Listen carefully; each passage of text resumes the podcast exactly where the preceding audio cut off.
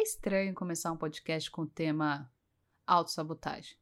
Afinal, eu tomei coragem de apertar o botão de gravar. Só que até eu apertar o botão, eu repensei umas 500 mil vezes e eu me segurei para não chorar em posição fetal, achando que eu falhei sem nem ao menos tentar. De acordo com o Google, autossabotagem é quando criamos obstáculos e empecilhos, de forma consciente ou inconsciente, que nos atrapalham na hora de realizar tarefas ou conquistar objetivos. Cara, o Google é o máximo, né? Você encontra um significado real para aquele sentimento que a minha mãe chama de bunda molice. E assim, eu me auto-saboto. Você se auto-sabota. Talvez todos nós, menos menos a família Bolsonaro. Porque assim, se eles se auto-sabotassem, talvez nunca teria tido a ideia de concorrer a uma eleição, sabe? Nossa, quanta coisa poderia ser evitada. Eu sinto que a autossabotagem, para mim, é o medo do julgamento, de não ser suficiente, capaz. E logo assim eu nem arrisco, eu nem pago para ver. A real é que eu já me autossabotei tantas vezes que nem vale enumerar aqui. Mas aí veio uma pandemia que imagino que você também te fez surtar, chorar, repensar e por estar em casa agora eu resolvi me arriscar. Porque se der errado, a humilhação não vai passar da porta da frente, né? Não vou, não vou chegar no trabalho, sabe? Quando você posta alguma coisa e a pessoa fala, ah, eu vi seu stories, a pessoa não vai me falar, ah, eu vi o seu podcast. Até essa pessoa me ver, já passou muito tempo. Dizem que o difícil mesmo é começar. Foi isso que um, um jovem que correu uma maratona na sala de casa durante a quarentena me disse em uma entrevista. Ah, caso você não saiba, eu sou jornalista. Mas, cara, foram 42 quilômetros em volta de um sofá. E eu só quero começar um podcast.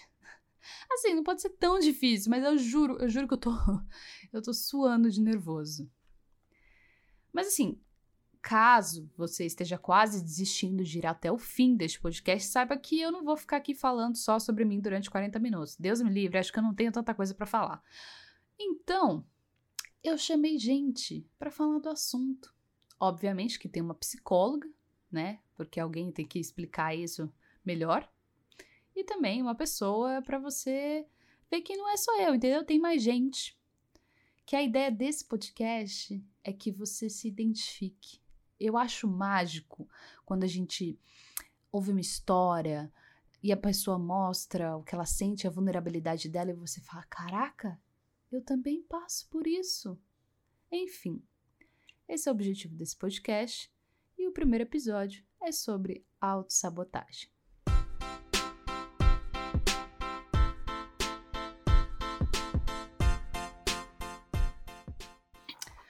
Bom, e para falar sobre autossabotagem, eu chamei a psicóloga Amanda Silva. Oi, Amanda. Boa noite, tudo bem? Tudo ótimo. Amanda, agora se você quiser vender o seu peixe, dizer a sua especialidade, Fique à vontade. Claro, obrigada. É, eu sou psicóloga clínica, eu atuo nas regiões de São Bernardo e da Paulista. E você tem alguma linha de especialidade, né? Você estuda o TCC, né? A terapia é, comportamental cognitiva, certo? Isso, isso. Eu estudo TCC, é, não tenho especialização, mas eu também gosto muito de seguir as partes holísticas, é, energéticas da, da terapia. Então, às vezes é um pouco de TCC, às vezes vem um pouco de Jung, tudo se mistura. Maravilha. E para também completar esse papo sobre autossabotagem, eu chamei o produtor de conteúdo, Alisson Villalba, também conhecido como um dos donos do Twitter, pelo menos para mim. Oi, Alisson. Oi, gente, boa noite. Primeiro é um prazer estar aqui conversando com vocês nesse momento eu quis chamar essa dupla, né, uma psicóloga e também um creator, para mostrar para o pessoal é, que outras pessoas que a gente vê na internet também podem se auto-sabotar e também tem uma, uma, uma análise com propriedade sobre o assunto. Então, eu queria saber, Amanda, o que é exatamente a autossabotagem? O que, que caracteriza essa, esse comportamento?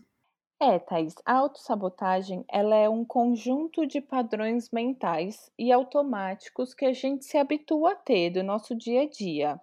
A gente acaba criando algumas barreiras, alguns empecilhos, ou inconsciente, ou até de forma consciente, para realizar e conquistar algumas tarefas, né?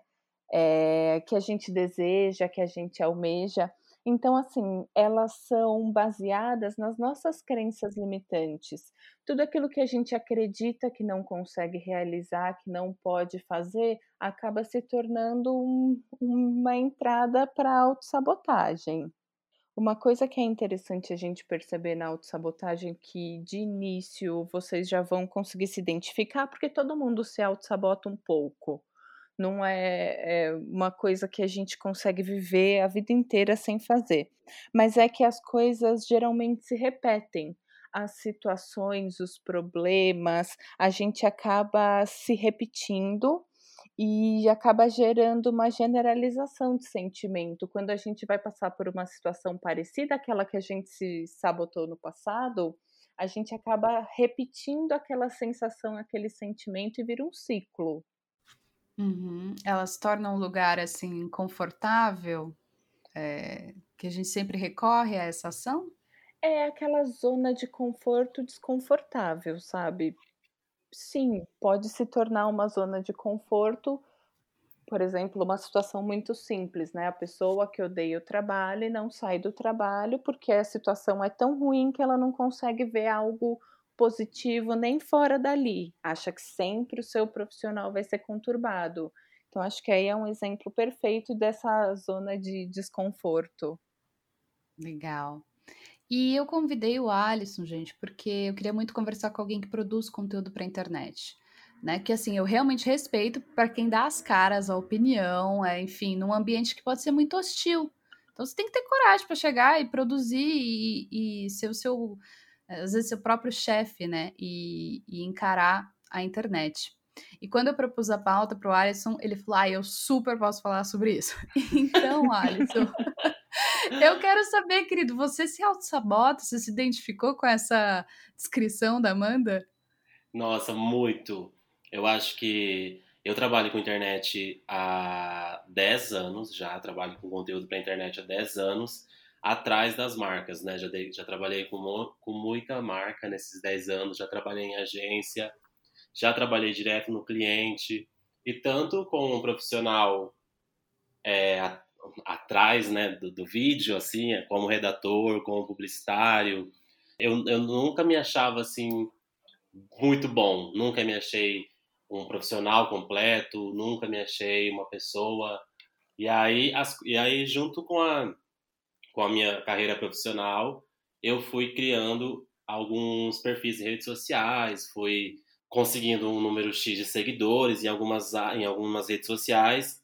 E aí eu comecei a entender isso como uma produção, produção de conteúdo. Passei pela fase do blog, passei pela, pela fase de me dedicar muito mais ao Twitter e tudo mais.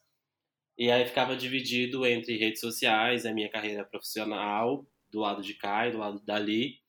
E aí agora eu produzo, produzo só as coisas para a internet.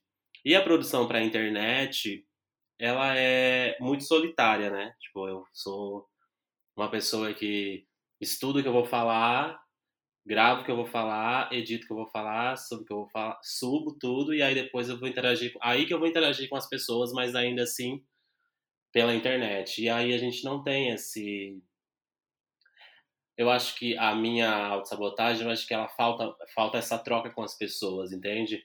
Porque eu tenho que consultar a mim mesmo o tempo todo, sozinho, criando e produzindo. Só que às vezes eu sou tipo a pior pessoa naquele momento para me dar um conselho.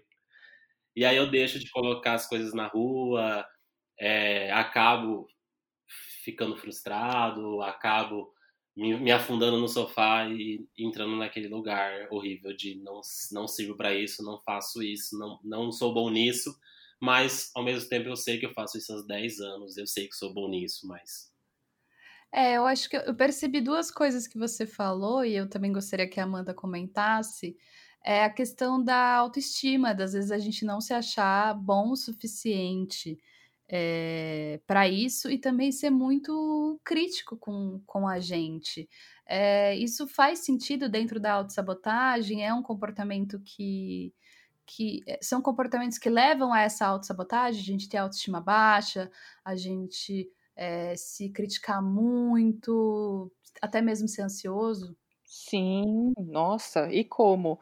Assim, vamos começar, vamos começar com a crítica, né? A autocrítica é uma coisa que é, ela é quase uma irmã, né, da autoestima. Tipo, quando a autocrítica tá muito alta, a autoestima tá super baixa, porque elas são extremamente associadas, né?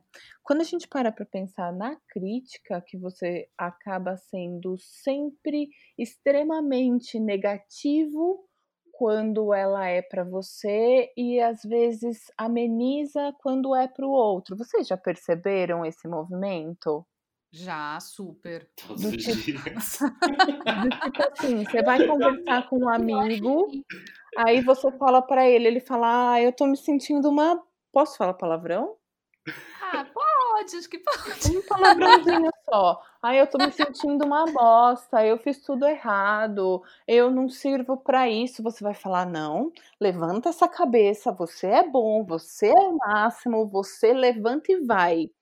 Quando é pra gente, a gente fala assim: "Nossa, eu sou uma bosta". Nossa, você é mesmo.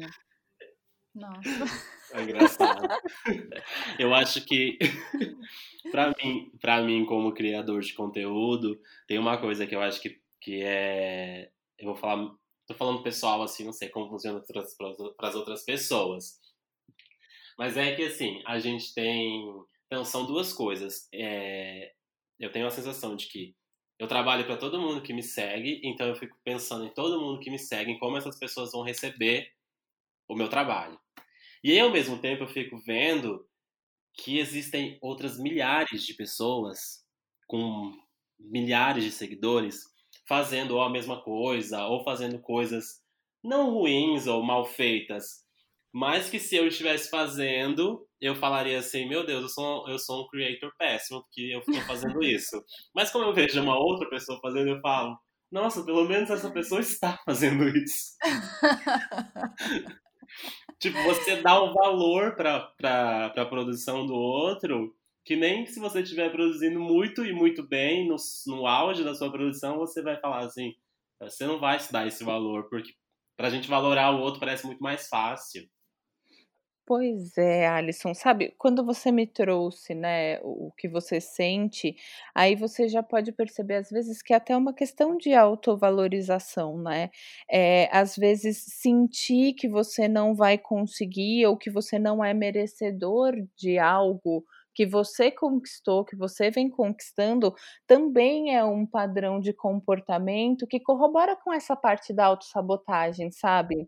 Então, talvez dentro disso é mesmo uma questão de, de autocobrança e às vezes de perceber esses estados, porque passo a passo talvez você consiga ir tirando um pouco essa ideia, porque você é bom, você já está há 10 anos na, na área que você segue, acho que reconhecer o que você faz, o que você sabe, é uma coisa que ajuda a gente a não se auto-sabotar, né? A desistir das coisas, né? Eu sou uma pessoa super crítica. E quando eu erro, meu Deus do céu, eu vou para baixo e fico lá e me sinto a pior pessoa.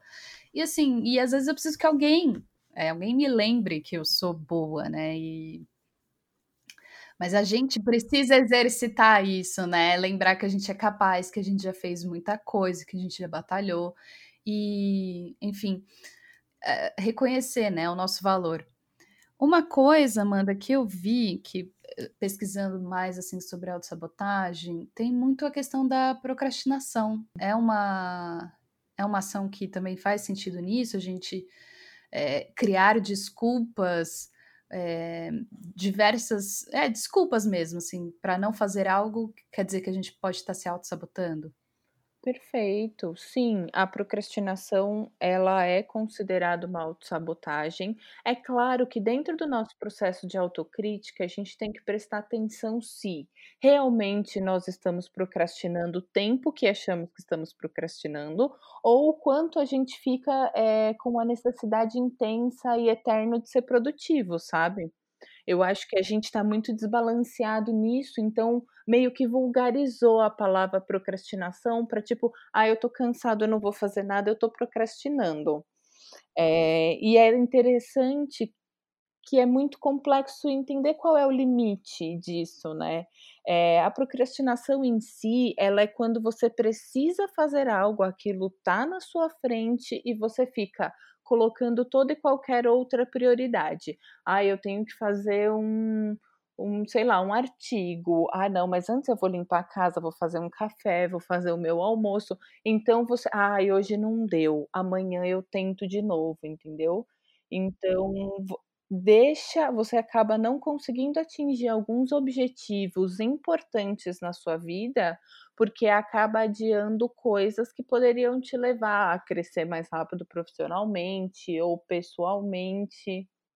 Gente, é muito engraçado isso que você falou do do fazer algumas. A gente, eu, eu às vezes eu faço muito, é que eu faço muito isso que você falou. Tipo, eu, eu é, faço uma lista de tudo que eu tenho que fazer e eu faço tudo o que eu não é, tipo, o que não não é obrigado, não sou obrigado a fazer e deixo aquilo que era a minha prioridade para não prioridade. Então eu vou de fato lavar roupa, vou limpar a casa, vou, sei lá, cuidar das gatas, dobrar roupa. E aí no final do dia eu falo, putz, hoje não deu para eu gravar tal vídeo que eu tinha programado, não deu para entregar tal roteiro. E aí eu falo, aí eu já entro naquele lugar de tipo, não sou bom, não sou produtivo. Só que na minha cabeça eu sei que se eu tivesse deixado algumas tarefas não, como se pode dizer, não urgentes para aquele momento, eu teria feito aquilo que eu de fato queria fazer, sabe? Perfeito. Posso passar uma dica para isso? Claro, claro. Eu não sei se a gente favor, deixa. Eu não sei se a gente deixa para o final ou se eu já passo agora. Assim, é, é, existem dois tipos de estímulo, né? Um que é um estímulo interno, que é aquela vontade que você tem de fazer, e o estímulo externo, que é quando você às vezes precisa se forçar um pouco a fazer algo que você talvez esteja receoso.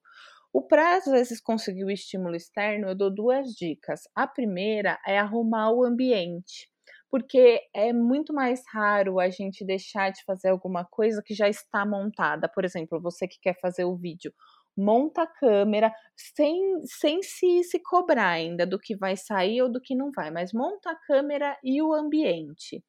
Você se dá uma hora ou meia hora, dependendo do como for, para você fazer as suas coisas, alguma coisa que te dê um relaxamento, tomar um café, alguma coisa gostosa.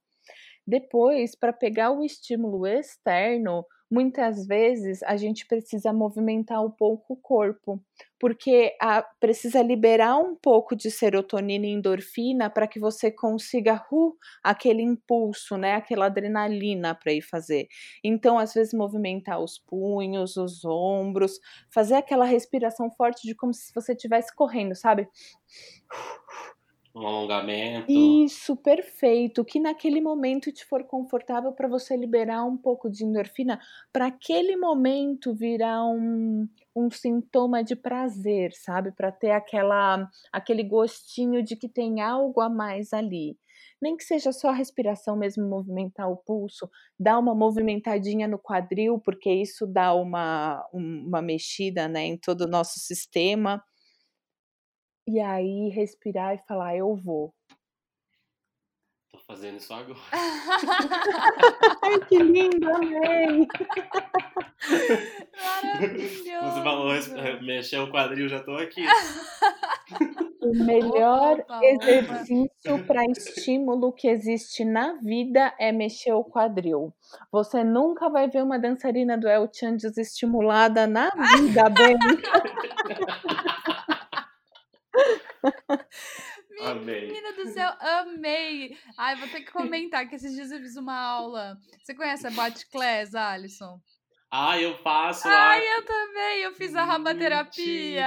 Eu amo a Isa. Isso. Ah, então, ela tem um, método todo pra, pra usar assim um quadril, menina. Então é pra Sim. galera sair estimulada. Ninguém vai procrastinar depois da aula. Perfeito, amei. Vou começar eu a indicar amo. rabaterapia. rabaterapia. Faça terapia da cabeça e da raba. E da pra raba. vida seguir em frente, né? Ah, amei, amei. e nossa, maravilhosa aqui. É, uma coisa que eu, quando eu estava pesquisando essa pauta e eu me deparei com um tweet do Daniel Bovolento, que acho que ele é escritor, que ele dizia ele é que ele. Amigo, ah, ele é seu amigo? Ai, meu Deus, ele é seu amigo. Ah, ele é muito. Ele é meu amigo. A gente se conheceu aqui em São Paulo. A gente uhum se conheceu porque a gente foi trabalhar numa agência juntos. Já se conhecia um pouquinho pelo Twitter. Sim. E aí um dia, do nada, eu olho pro lado e Daniel é meu companheiro de baia. Que legal! aí trabalhamos uns anos juntos e ficamos bem, bem amigos. Ai, que maravilhoso, gente. Mas então, ele publicou um negócio que ele falou que a terapeuta dele questionou porque ele dele não dirigir. Que ela falou que era um simbolismo, o simbolismo de não ter habilitação que era de não ter autonomia da própria vida e que ele se auto-sabotava, né, na, na, na ideia da terapeuta. Por exemplo, eu não tenho habilitação. Você tem habilitação, Alisson? Eu não. E eu tenho medo de dirigir. Então, menina, aí eu fiquei pensando, Amanda, eu, eu fiquei to, eu fico todos esses anos fugindo da habilitação, não porque eu não quero dirigir, porque eu acho que é caro, eu não tenho carro. Eu falei, meu Deus, será que eu tô auto-sabotando? Autonomia, né? Se tem algumas coisas que a gente uh, vai deixando de lado porque a gente não quer assumir algumas coisas, né? Como, por exemplo, a autonomia com, com a direção. Tem gente que auto-sabota é, em relacionamentos, né? Quando o negócio fica. É, fica muito sério, né? Então, é, são coisas inconscientes também, né? Faz todo sentido. É que, assim, no, no final das contas, é, a terapia, como ela é muito individual, às vezes a gente vai trazer. O caso dele pode ser realmente uma questão de, de autonomia e tal. Não necessariamente sempre é. Às vezes, como nosso amigo Alisson falou, às vezes é um medo. E aí não é já uma questão de autonomia, às vezes foi uma experiência ruim, alguma coisa que talvez a pessoa considere que não tenha tanto senso de direção, tanto senso de espaço. E, e aí ela tem que trabalhar isso, óbvio, tudo pode ser trabalhado. Eu acho que eu posso até me dar como um exemplo nesse caso, porque eu fui tirar minha carta faz um ano e meio que eu tenho carta só. E eu fui tirar uma carta porque uma paciente olhou para mim e falou: Eu tenho medo de dirigir. Eu olhei e falei: Hum, e agora? Eu também. pois é, porque eu aos 18 anos bati um carro. Então eu tinha medo de dirigir. O que, que eu falei? Eu não vou ser hipócrita, eu vou trabalhar meu medo.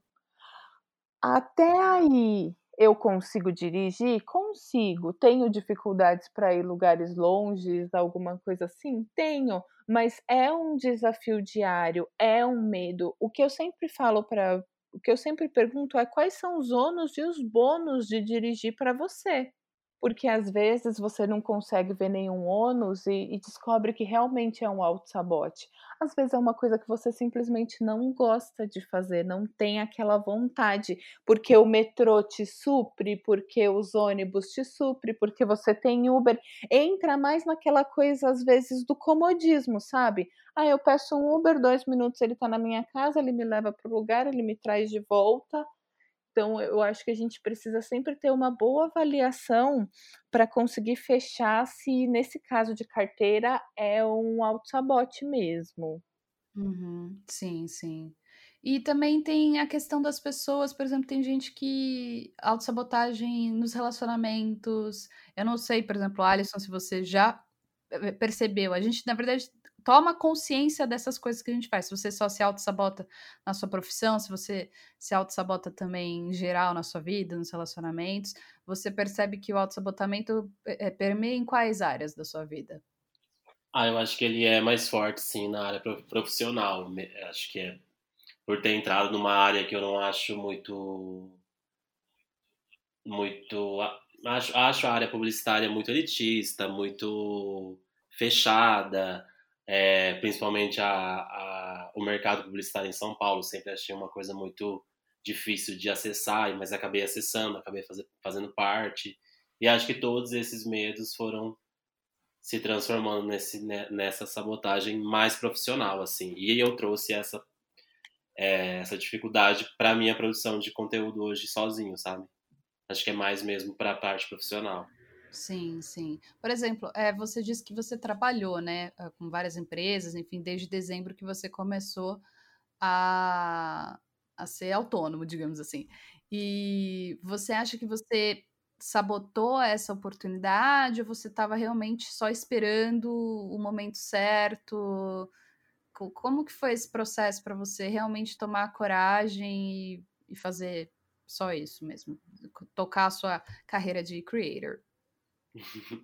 Na verdade, foi uma coisa que eu, que eu já tinha tentado há uns cinco anos atrás, mas financeiramente para mim não aconteceu. E aí deu dois meses e eu tava de novo batendo na porta das agências. Nunca diga dessa água, dessa água não beberei, estava lá bebendo. Mandando mensagem para todo mundo falando, gente, me perdoa, estou aqui. E aí, e aí, vou, aí quando eu tava na última empresa, uns seis meses antes de sair, eu conversei com os meus amigos que estavam lá, eu falei que já não era mais, já não tinha mais aquele tesão que eu tinha em trabalhar lá, embora gostasse muito da, da, da equipe com a qual eu trabalha, trabalhava e todos são, os meus, são meus amigos e tal, mas a minha rotina de trabalho já não era tão gostosa e eu já queria também viver das minhas próprias coisas, viver do que a natureza, do que a minha natureza me dá. e aí, e aí foi, obviamente, cortei muitos gastos para conseguir me manter financeiramente esse tempo, porque obviamente, né, eu eu sou um creator muito pequeno ainda, então para as marcas, eu trabalho no mercado publicitário há muito tempo, eu sei, não adianta as pessoas virem e falarem assim, ai, Alisson, a gente adora seu perfil, mas agora não vai rolar. Eu sei que você adora meu perfil, mas assim, eu sei que o cliente não me quer porque eu não sou o tamanho que o mercado quer. Sim. Não precisa mentir para mim, amiga. Eu trabalho nessa, nessa área. Eu sei que, que o cliente quer essa galera toda aí. E aí eu me organizei para conseguir sair e me dedicar. Só que, sinceramente, assim, eu me, eu me sabotei durante os, os primeiros meses do ano. E agora, assim, eu tô vendo que eu comecei meio que a. Não, não digo tomar uma responsabilidade, mas, sei lá, acho que levar mais a sério, assim, sabe? Me reconhecer como uma pessoa que produz conteúdo pra internet, que, embora minha audiência seja pequena, ela não é, ela é uma audiência, é, eu já trabalhei com marcas através disso, sei desse valor, sei onde eu posso chegar e levar isso a sério, sabe? Então, quando eu deixo de produzir, eu preciso entender se eu estou deixando de produzir porque eu estou mal ou se eu estou deixando de produzir porque eu estou com preguiça. Sim, sim. Entende? Acho que é, tem isso, né, Amanda? Será que tudo é. A, a gente não querer fazer uma coisa é realmente estou querendo me auto-sabotar ou simplesmente eu não quero, não tô afim, né? Tem. E também tem uma coisa, mano, que eu também queria te perguntar, que eu, pesquisando sobre autossabotagem, eu vi alguns, alguns outros psicólogos falando que autossabotagem tem muito a ver com é, o medo de ser adulto, de crescer, de tomar, de ter responsabilidades. Tem, tem sentido isso? Assim, é, é, tem, tem sentido. Mas nós somos adultos e nos auto-sabotamos, às vezes, em coisas que nem são relacionadas especificamente a ser adulto. Às vezes a gente sabota as partes de diversão, às vezes a gente sabota o nosso amor próprio. Então, em base, sim. Eu acho que assim, né? pelo que o Alisson me trouxe, o que eu achei muito legal ressaltar até para ele é que é muito bom quando a gente começa a identificar aonde a gente se sabota, né? Que ele deu para perceber que ele começou a identificar, poxa, tem alguma coisa errada. Não, eu vou um passo por vez, eu vou devagar, né? Eu vou conquistar o que eu almejo. E isso é, é muito bacana, é muito importante, né? A gente seguir esse passo.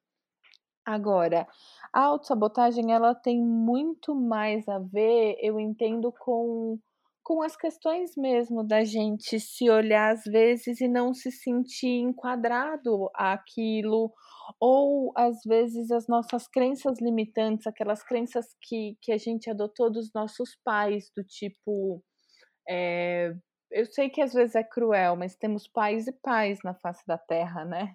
Às vezes os pais que falam: "Nossa, como isso é perigoso, não vai lá, não faz isso porque isso é muito perigoso para você", e a criança não vai, realmente não pode, e ela assume aquele papel, ela vai pode ser um adulto que não não queira assumir muitos riscos, sabe.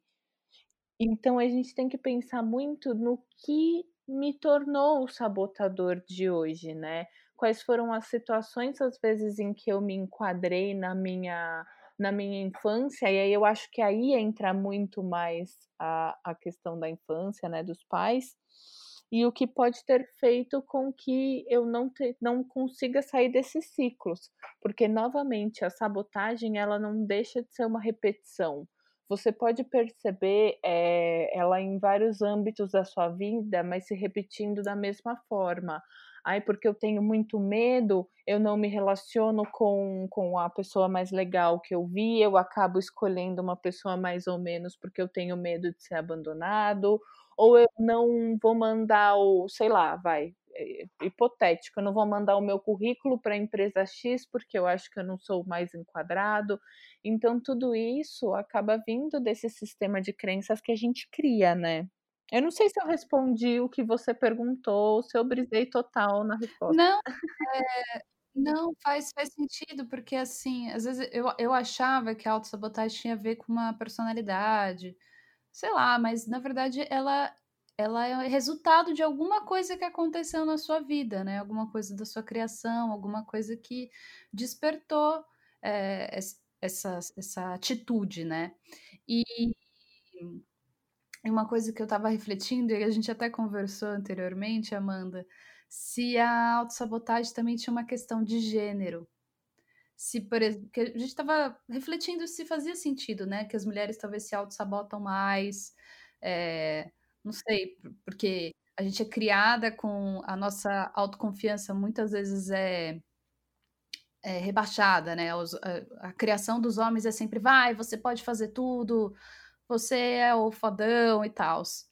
Também tem uma questão de gênero, eu acredito, tô jogando aqui uma teoria, Olha, né. tem tem questão de gênero sem sim, e também tem questão de minoria, né. Porque quando a gente vive numa sociedade que fala pra você como mulher que você, eh eh, sei lá, serve pra procriar, você já sabe daí que você tá criando, eh eh, as mulheres de forma a serem um objeto, né. As mulheres que tiveram um papel muito forte em falar: "Opa, aqui não, meu bem, eu vou sair desse desse ciclo".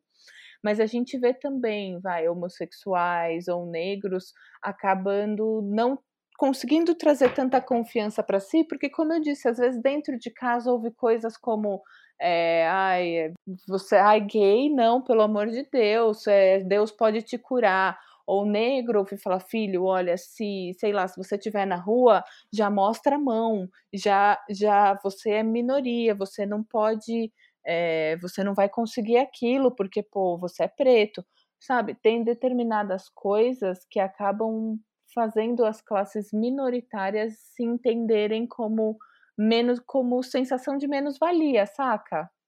Sim, de menos potencial e acaba, eh, não não mostrando tudo e fazendo tudo que gostaria e acaba se autossabotando, né, deixando de fazer. Você já sentiu isso, Alisson, em algum momento? É, antes eu queria falar, aproveitar que a gente estava falando sobre minorizados, e aí alguém citou pessoas pretas, de de um vídeo da Gabi de Pretas, eu não sei se vocês conhecem, que é uma youtuber. Conheço. E ela Hum. tem um vídeo que fala sobre síndrome síndrome do impos do impostor, Uhum. eh, em mulheres negras, né. E aí é é um é um vídeo bem legal pra gente assistir e se colocar no lugar dessas pessoas, dessas mulheres e mulheres negras, né, de vir de uma realidade bem diferente da gente, eh, ter que lidar com apontamentos bem diferentes da gente. Eh, eu eu me assumi Bicha, é, deixa eu pensar. Eu mudei para São Paulo em 2012, ainda era casado com uma mulher. E uns dois anos depois que eu terminei meu relacionamento hétero, eu. Ah, eu sou viado, descobri. Na verdade, né, eu me abri para me abri para me entender e aceitar que eu era, porque a vida inteira eu tive que lidar com isso e, e era uma coisa que eu me negava e tudo mais. Só que ainda fui criado, né, com todos os apontamentos e todos os direcionamentos de homem, homem branco e tudo mais. Então, minha família sempre sempre foi uma pessoa muito para frente assim na, na minha criação e nas, e, na, e nas minhas nas minhas próprias exigências assim. Comecei a trabalhar muito cedo por, por, porque gostava e porque precisava. E via que minha mãe tratava minha irmã de uma outra forma então já comecei ali a ter uma sensação já entender que eu era tratada dessa forma porque era homem e a minha irmã estava sendo tratada daquele outro jeito porque era mulher porque é mulher e, e aí passaram-se os anos. Eu acho que eu não, não enfrentei tanta coisa porque demorei muito para para me assumir, embora tenha os meus traumas, obviamente, né? Porque a gente é um, um, um acumulado de trauminhas. E mas acho que foi foi um pouco mais mais sutil assim, eu acho, para mim, a minha sabotagem dentro da questão LGBT para mim. Sim, sim. E a Amanda também, Alice, se você quiser é, comentar, pelo que eu entendo que talvez para essa, para a gente quebrar talvez esse ciclo de autossabotagem é a questão do autoconhecimento, né? A gente começar a se entender, entender como pessoa, o que que a gente quer, o que que a gente é. Como que a gente pode fazer esse exercício, Amanda, de também de se, de se conhecer, mas também parar com essas crenças limitantes e que resultam na autossabotagem. É, eu acho que terapia é para começar, né? para começar, o assunto, sem dúvidas, é terapia, porque é muito mais complexo, né? Você tem que pensar é, é, desde lá da sua infância quais foram os seus gatilhos e quais continuam sendo hoje. É, se você conseguir identificar as suas autossabotagens, onde são seus pontos, né? Assim como o Alisson falou, ah, principalmente no trabalho. Você conseguir perceber isso já é o primeiro passo para que você consiga começar a eliminar essa autossabotagem da sua vida e analisar, sempre observar o, o quanto você faz de coisas por dia, o quanto você faz de coisas para você, porque muitas vezes o que a gente não percebe é que a gente se sabota na hora de descansar ou na hora de, de ter um momento legal pra gente, prazer, sabe? Né? Perfeito, perfeito, porque senão a gente sempre vai ter aquele crítico lá em cima falando pra gente, ai, não se sabote agora, não se sabote, não se sabote, faça, realize, realize. Uma coisa que, que talvez ajude, né? Eu não sei como você vai fazer para passar isso, mas é a questão daquele testezinho que a gente fez. Ele é, é um teste da psicologia positiva, né? Ele fala sobre sabotadores não é bem sobre autossabotagem, mas lá você consegue observar talvez algumas crenças que estão muito em alta e, e pode começar a trabalhar daí. Sim, sim. É, e o meu deu super em alta crítico. Eu me critico muito. Nossa, eu não preciso que ninguém quero me fazer, critique, quero fazer. gente. É um baita textão, tá? A gente tem que ter uma paciência para ler. Assumo que não li tudo, mas eu peguei, fui direto no, na parte que, que, que o bicho pegava, entendeu? Que era eu ser super crítica. E eu não sei porquê, cara, eu preciso descobrir isso, porque que eu me. Eu me... Ah, isso aqui vai virar uma sessão de terapia, não era o objetivo, mas. porque, cara, impressionante. Eu, eu, é engraçado, porque assim, eu vejo. É, é, engraçado. Eu não sei se vocês convivem com outras pessoas que parece que não se auto-sabotam, parece que elas têm uma autoestima elevada, que elas são tipo, meu. Não consigo entender. É... é, mas pelo que você explicou, Amanda, é uma coisa do ser humano mesmo, porque eu já estava achando Não sei se é geracional, não sei se os meus pais se auto-sabotavam. Eu acho que sim. É, é, de todo mundo, não sei. Eu, eu tô viajando, gente. Não, não, não tá. Ó, pensa comigo, quantos idosos efetivamente felizes você conhece? Ai, acho que poucos, não sei. A maioria, ai não, porque eu tive que casar, e porque eu não pude separar, e porque minha vida foi muito difícil, porque eu tive que comprar uma casa. Então, quer dizer, só daí você vê que sim, que, que muitos se auto-sabotavam e se sabotam até hoje, porque entram no processo de vitimismo muitas vezes. Né? Não que a realidade deles não seja muito difícil, mas eu tô falando quanto ao processo do passado mesmo. A realidade ela pode ser também. É, é porque eu acho que a autossabotagem também tem como colocar a culpa exterior, né? Perfeito. Mas, assim, te, o exterior também pode ser cruel com a gente, né? Perfeito. Por isso que eu disse que cada paciente, que é muito difícil você pegar uma frase dita para um paciente e dizer para o outro, porque às vezes é uma realidade tão sutil, tão é, é, mínima de diferença, mas existe uma diferença e ela precisa ser considerada, né? Eu tenho uma pergunta. Posso? Manda. Amanda. Oi. Olha, depois acabando aqui você não sai, tá? A gente vai continuar a nossa sessão. Ai, maravilha, amei. Mas você, você disse sobre. Sou, eu sou uma pessoa. Eu não, é, preciso começar a me tratar, obviamente, fazer minha terapia, mas sou uma pessoa que me conheço como uma pessoa ansiosa. Já tive alguns momentos muito depressivos na minha vida, especialmente quando eu saí do armário, foi uma fase bem difícil. E às vezes eu sinto que, os, que algumas coisas voltam, alguns sintomas voltam, alguns gatilhos surgem e eu entro em algum lugar muito horrível, muito triste de se estar, e aí eu começo, eu tenho feito uma coisa que eu queria perguntar para você se faz sentido, se eu tô fazendo. Tá me fazendo bem.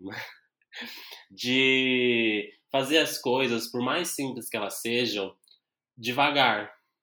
Então, às vezes eu tô num dia muito triste, sem saber o motivo da minha tristeza, mas aí eu vou, sei lá, lavo uma louça de uma forma muito lenta, escrevo um texto de uma forma mais lenta, arrumo a cama de uma forma mais lenta, limpo a casa, cuido dos, dos meus bichos de uma forma mais lenta, faço todas as minhas atividades de uma forma muito mais assim, lerda mesmo, mas assim, lerda mesmo. Esqueci, porque eu sou uma pessoa muito agilizada, faço, gosto de fazer muitas coisas ao mesmo tempo, sou uma pessoa muito acelerada, dá pra ver, né, falando.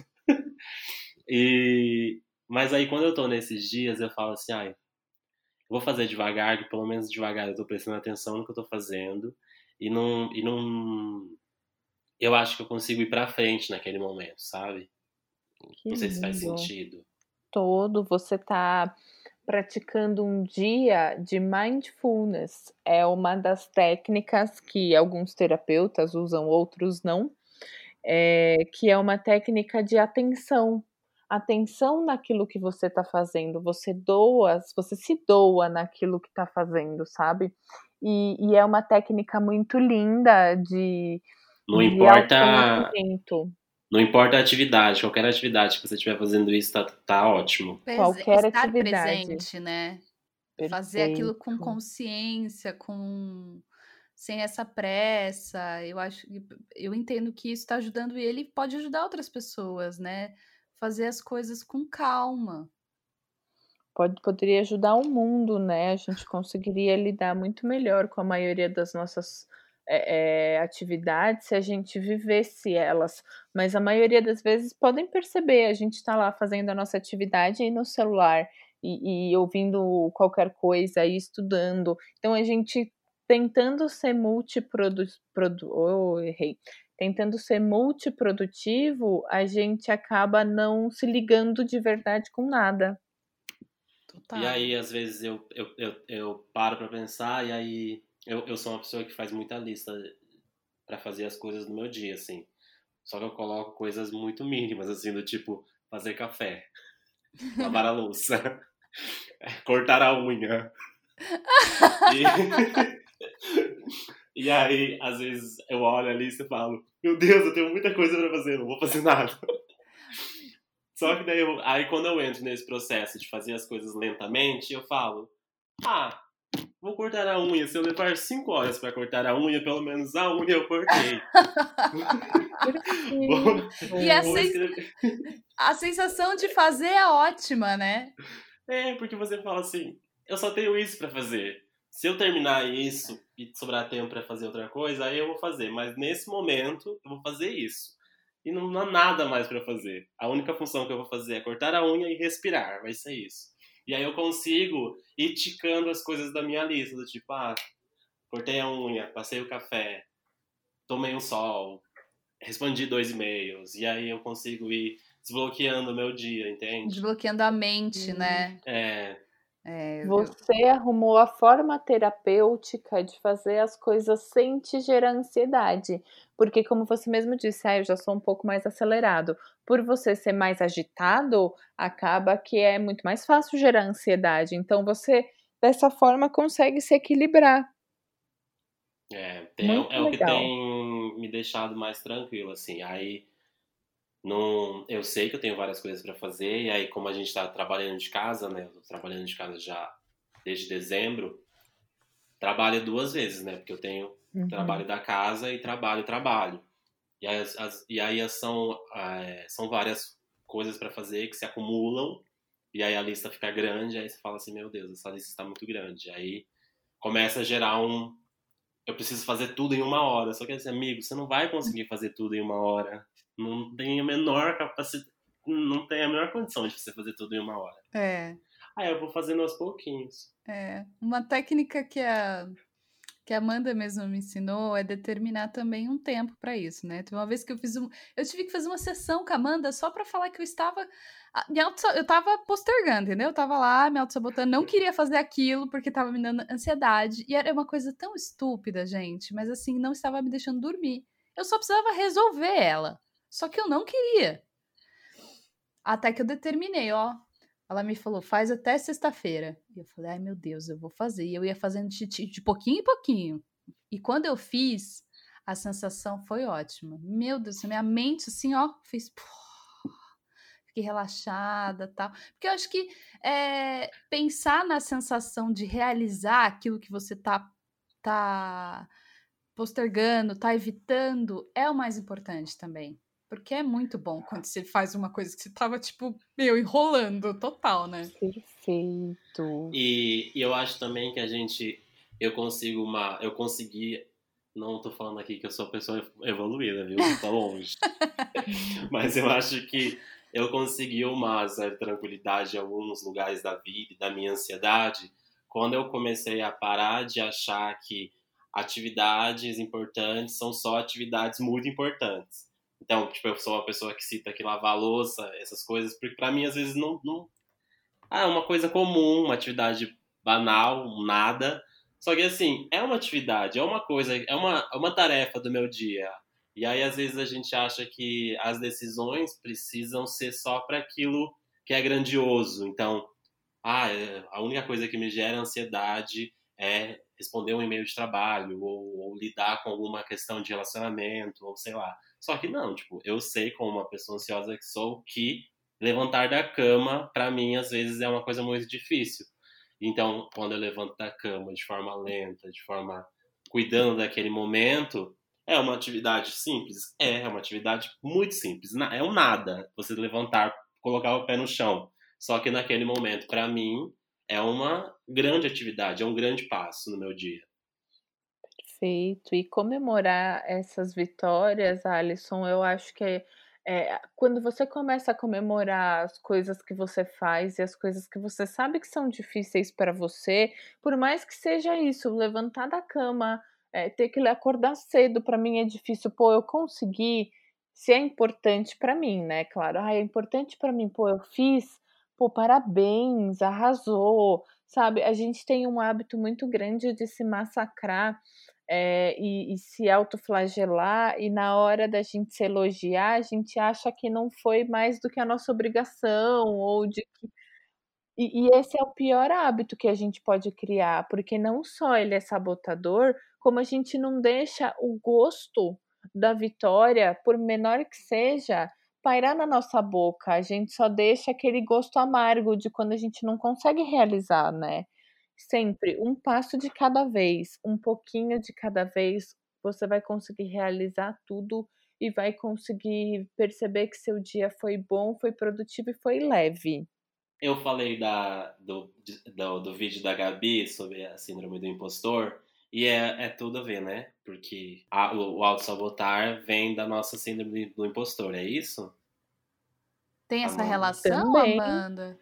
Também tem, porque a gente, sempre que a gente entra numa síndrome do impostor, a gente acha que, é, que, que não merece aquilo, que tá no lugar errado, a gente tá se auto-sabotando, né? Não deixa de ser é que, é que a síndrome do impostor também é uma coisa que acabou ficando um pouco banalizada, né? Mas ela é muito, muito perigosa, porque você nunca estará exatamente satisfeito com aquilo que você tem porque você acha que você não merece.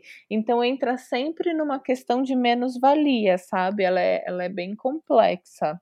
É, ela rende acho que até outro episódio a respeito, porque tem se falado muito sobre isso, né? Rende, rende, porque, assim, é que são termos relativamente novos, vamos dizer assim, mas que têm gerado um, um autoconhecimento muito grande. Você falou esse negócio de geração há pouco tempo, né? Ai, que, que a nossa geração é assim. Eu acho que a nossa geração tem mais coragem de falar de, de se abrir e não de sofrer e de se colocar uma máscara de durão e depois ter, sei lá, um ataque cardíaco com 50 anos. Ou a gente vê muitos alcoólatras, muitas pessoas que, que tiveram problemas familiares a vida inteira. Então, eu acho que a nossa, a nossa geração é uma geração de reajuste. Eu vi um tweet esses dias que falava de não é que a nossa geração é a mais chorona, é que a geração antiga só chorava escondido. Total. e a gente gosta de chorar no vídeo, na internet, com os amigos, no bar. Deu um espaço pra gente chorar, a gente tá chorando. Ah, a gente tá aprendendo a mostrar a vulnerabilidade, né? E a lidar isso. com isso. É, eu só queria falar uma coisa que você me perguntou e eu fiquei com isso na cabeça e não te respondi. Se existe uma diferença entre autossabotagem e não querer algo, existe sim, muita diferença, só que é preciso identificar. É preciso que você tenha uma autoanálise até o ponto de chegar, não, não estou me auto-sabotando. Então, acho que é isso. Ai, sim. Gente, eu vou terminar, mas assim, eu tô super feliz com o nosso papo. Eu acho que é, rendeu muita coisa e eu espero que outras pessoas possam se identificar e, enfim, entender esse sentimento que às vezes elas sentem, essa sensação que a vida dela está sendo travada e na real pode ser ela e com o que, que ela pode fazer para melhorar. Então, eu agradeço muito a participação de vocês. Nossa, estou muito feliz, de verdade. Deu super certo. Gostei demais do nosso papo. Maravilhoso, amei. Ai, gente, muito obrigada mesmo. Vocês são lindos, maravilhosos, entendeu? A ah. Amanda mora no meu coração. Alisson, depois da quarentena, vamos tomar uns vinhos, entendeu? Vamos. Ó, achei até o seu Instagram, tá, Alisson? Tá lindo.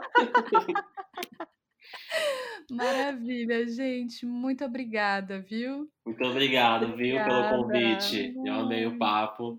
Também. Obrigado por quem ouviu aqui. É isso, gente. Obrigada.